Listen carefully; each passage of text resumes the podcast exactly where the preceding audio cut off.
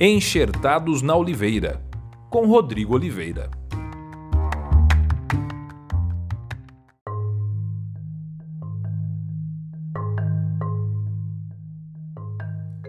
Eu quis lhes entregar para Satanás, mas não o fiz.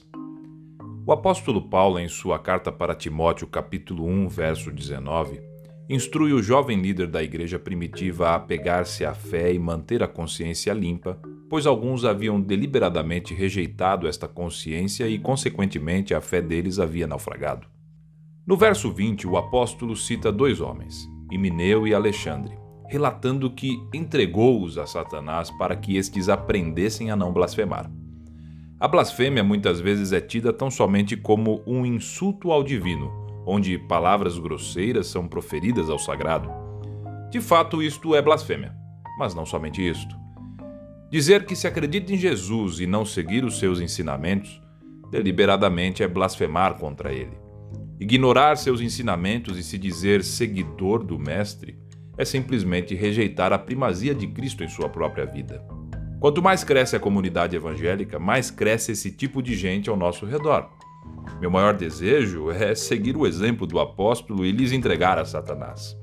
Contudo, Apesar desta ser a minha grande vontade e das minhas veias pecaminosas estarem explodindo por isto, lembro-me do grande amor de Cristo.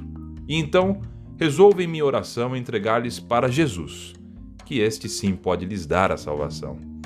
Temos a mania de entregar para Deus este tipo de situação pedindo justiça, mas a maior alegria é sabermos que houve perdão, houve redenção, houve remissão e vermos que o Espírito Santo agiu e a mudança de caráter surgiu na mente desta gente que se diz crente.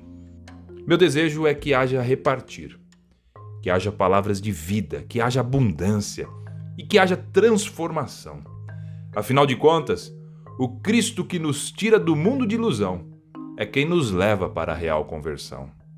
Que assim como Zaqueu se arrependeu e devolveu tudo aquilo que não era seu, meu rogo é pela conversão do coração, onde possamos repartir tudo o que possuímos com quem é carente, e assim seremos crentes que vivem de modo coerente com o Cristo que nos libertou das correntes.